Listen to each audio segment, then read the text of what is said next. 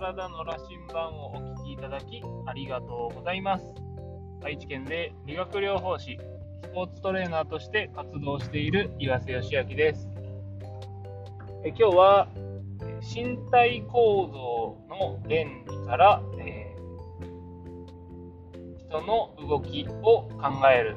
というところをお話ししたいと思います。えつい先日ですね、えー、オンラインで、えー、ある方のお話を聞いていたんですけども、私たちスポーツトレーナーや理学療法士というのは、えー、人の動きを、えどのようにしていくと、えいい動きができるのかっていうところを常に突き詰めています。でそこでですね、え何が、え正しいのか正しい動きって何なのかっていうところが、えー、とても大事になってきてでそれを考える上でですね私たちが人間がどのような進化をたどって今の骨格だとか関節の状態になっているかっていうことを理解するのがとても重要だと、え感じました例えばですね、え私たちの先祖ですね。もともとは魚類からの派生ですね。じゃあ、魚の背骨はどうなっているのかっていうと、魚はですね、人間と違って背骨が湾曲してないんですね。人間は頸部が前腕といって前側にカーブしていて、胸椎が後腕といって、えー後ろ側にですね、カーブしていて、また腰椎が前腕して、でまた仙骨と尾骨というものがあります。ただ、一番最初の魚というのは、頸椎だとか胸椎だとかそういう概念がないですね。そもそも脊椎として、えー、一本のフラットな、えー、構造をしています。それがですね、えー足が生えたことによって、ヒレが、えー、背骨についてですね、えー、仙椎というものが、仙骨というものが出来上がって、えー、尾骨と仙骨と、えー、脊椎というふうに分かれたんですね。で、えー、陸上に上がるにつれてですね、え、足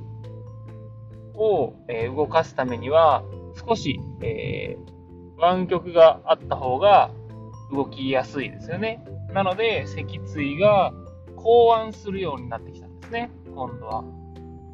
でもこの時はまだ胸椎と腰椎というような分け方はされていないです。しかしですね、そこから、えー、じゃあご飯を食べたりとか、頭を上げないと上のものを取るのが難しくなりますよね。でそこで頸椎というものが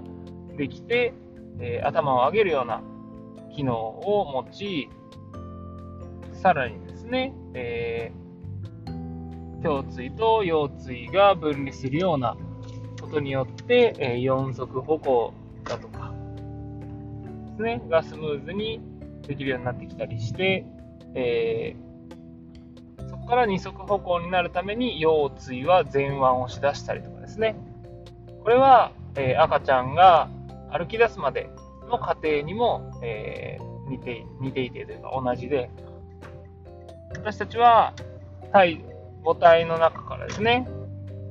えー、この38億年かけて進化してきた過程をたどって、えー、人間になっているというすごく神秘的なですね進化を遂げて生まれてきます。で、生まれてからもですね、えー、最初は脊柱が、えー、前腕、湾曲ができていないんですけども、えー、ハイハイをしたりとか、二足歩行をするまでにですね、しっかりと湾曲ができていくというような経過が、えー、あります。そうすることによって、えー、背骨の役割というものも整理できたりですね、え、私たちの少し前の、まあ、猿のような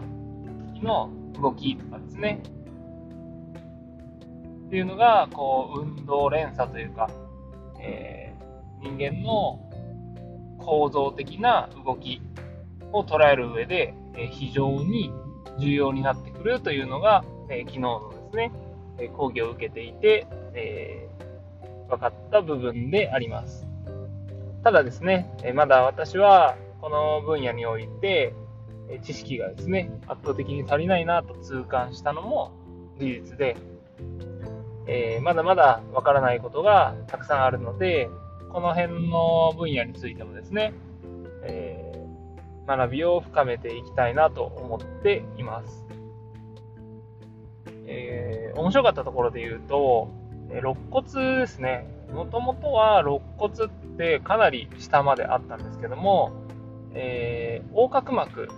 と言われる臓器がですね、できたことによって、え胸椎と腰椎が分離して、え肋骨も胸椎までになったんですね。こういうのを知ると、えー、博物館だとか動物園だとか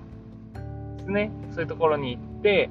えー、骨格を見るということもすごく、えー、興味が出てきます。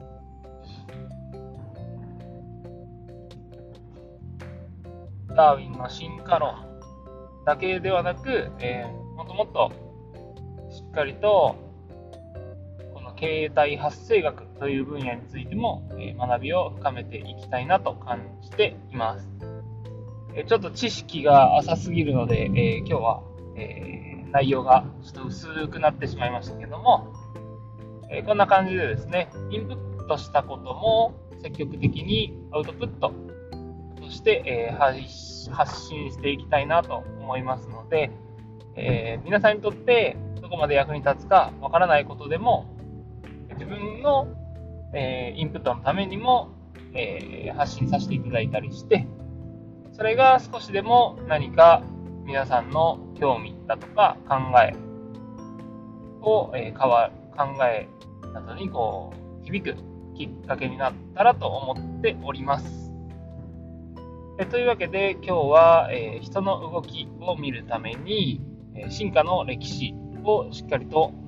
知るということをお話しさせていただきました。お聴きいただきありがとうございます。